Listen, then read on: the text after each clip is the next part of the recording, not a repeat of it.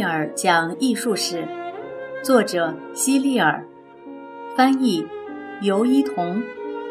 第一部分，绘画。第二十章，西班牙的画家。在给你们介绍西班牙画家和他们的名画之前，我想先说说克里特岛。克里特岛并不在西班牙，而是在希腊南部的一个岛上。这个岛上的人们都说希腊语。大约十五世纪中期，克里特岛出生了一个婴儿。这个婴儿长大之后成了世界闻名的画家。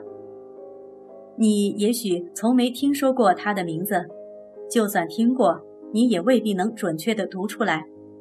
现在，我就和你讲一下他的名字吧，但你不用费力去记住他，只了解一下就可以了。因为人们从来不用全名称呼他，都只是叫他的昵称。他的全名叫做多米尼科·西奥托科普利。多米尼科·西奥托波普利很神秘，从来没人了解过他的生活。据推测，他长大后离开克里特岛，去了威尼斯，向著名画家提香学习画画。接着，他又去了西班牙，并且在托莱多城定居下来。此后，他就一直待在西班牙，直到一六一四年逝世。多米尼科·西奥托普科利一直都认为自己是希腊人，而不是西班牙人。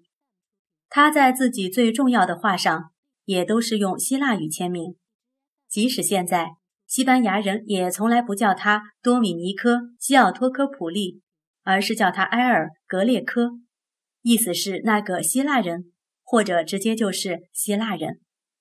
埃尔格列科画的风格和其他画家的作品截然不同。第一眼看上去，你可能会觉得他的画不过如此。他画中的人物都又高又瘦，看起来不像真人。画作的颜色也和其他很多人的作品不一样。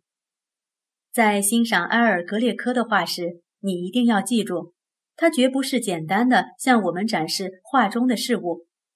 而是通过画里的人物和景色来表达一种精神或者观念，这与你看到现实景象的感觉是不一样的。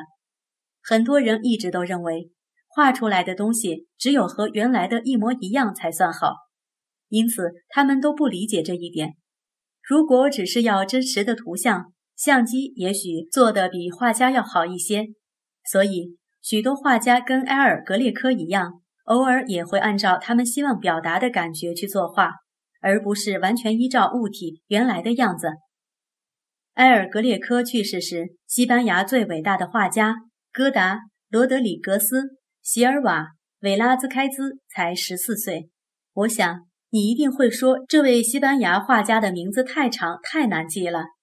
但其实你不用记住他的全名，你只要记住他叫韦拉斯开兹就行。因为人们都这么称呼他，他的名字还有一点奇怪的地方，就是他姓母亲的姓，而不是随父亲姓。这是希腊一种古老的习俗。一五九九年，维拉斯开兹出生在西班牙的塞维利亚，与荷兰画家凡戴克是同一年出生。维拉斯开兹长大后开始从事绘画，后来他决定去西班牙的首都马德里试试运气。在那里，当时的西班牙国王看过他的一些作品后，觉得十分喜欢，便任命韦拉斯开兹为国王的御用画师，并且从此以后只允许韦拉斯开兹为自己画像。御用画师的职责之一就是给国王画像，因此我们从韦拉斯开兹为国王画的很多肖像中就可以知道，这位西班牙国王到底长什么样。这位国王就是菲利普四世。当你看到菲利普四世的画像时，你一定会首先注意到他满脸的胡须，你甚至会看到他的眼睛上也有两撇胡子。菲利普四世一定很厌恶这些胡须，为了保持良好的形象，他每天晚上睡觉时都得用皮套套住胡须，以固定胡须的形状。我在想，要是他这么精心卷好的胡须，被雨淋湿了会变成什么样呢？在维拉斯开兹的画中，国王和贵族的脖子上都有一个又宽又硬的白色衣领，这种衣领就是菲利普四世发明的。他为自己的这个发明感到很自豪，还曾专门为此举行了一场大型的庆祝活动。活动结束后，他庄严地带领臣民到教堂礼拜，感谢上帝赐予他灵感。维拉斯开兹的绘画风格和埃尔格列科差别很大。埃尔格列科不是单纯的把看到的东西画出来，而总是画自己想要的效果，因而。他常会在画中添加一些自己的想法，可以这么说，他是根据自己的想象来作画的。相反，维拉斯开兹却完全依照对象的真实形象来画画。我们把他这一类的画家叫做写实主义画家。他们看到事物是什么样子，就会把它们画成什么样子。当荷兰画家鲁本斯来到马德里时，菲利普四世让韦拉斯开兹陪着鲁本斯参观西班牙的艺术珍品。鲁本斯和韦拉斯开兹两位画家很谈得来，他们都非常欣赏对方的画作。韦拉斯开兹希望能亲眼看看意大利那些伟大画家的名作。在征得国王的许可之后，他动身去了意大利。在那里，他临摹过丁托列托、米开朗基罗和提香的一些作品。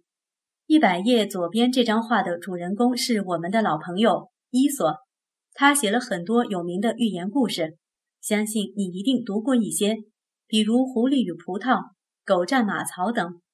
伊索生活在比韦拉斯开兹时代早两千多年的时期，所以这幅画中的人物并不是伊索本人的样子，而是韦拉斯开兹根据自己的想象画出来的。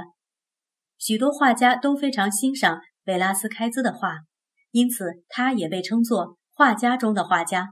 他是西班牙最伟大的画家，比埃尔格列科更加了不起，甚至与我接下来将要介绍的西班牙画家牟利罗相比，韦拉斯开兹也要胜出许多。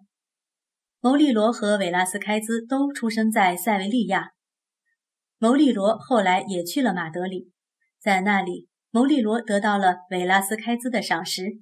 并且在韦拉斯开兹的帮助下，牟利罗获得了进入国王画室学习绘画的机会。两年之后，牟利罗回到了塞维利亚，但仍然一无所成。就在这时，圣方济各的修道士们正准备请画家为他们的建筑作画，他们的钱不多，没法请那些很有名的画家。最后，牟利罗获得了这份差事。牟利罗为这座修道院画了十一幅画，大家都很喜欢他的画，所以之后找他画画的人就越来越多，让他忙都忙不过来了。接着，牟利罗又为另一座建筑画了十一幅画，这些画比之前的更好，所以他从此成了非常有名的画家。牟利罗有一幅名画，在这幅画中，一只西班牙猎犬被画得栩栩如生，据说。有条小狗看到这幅画时，以为画里画的猎犬是真的，竟对着画汪汪地叫了起来。看到这里，你是不是和我一样，想起了鸟儿啄宙克西斯画中葡萄的故事了？不过，我认为这个故事应该不是真的。就像我们前面说过的那样，小狗不会对画有任何反应，它们只会对镜子中的影像感兴趣。牟利罗很擅长画小孩和圣母像，他画中的圣母通常都有着乌黑的头发和漆黑的眼睛。看看一百零二页这幅图，你是不是非常喜欢呢？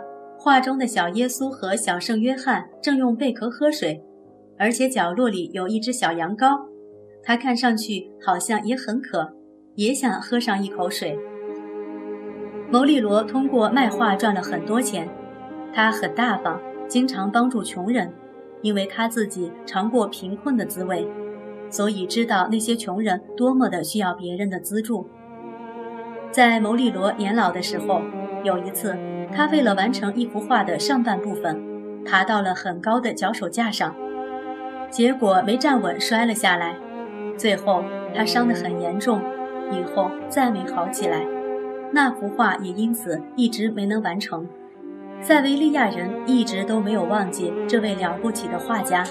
即使现在，他们仍然把那些漂亮的画都称作牟利罗。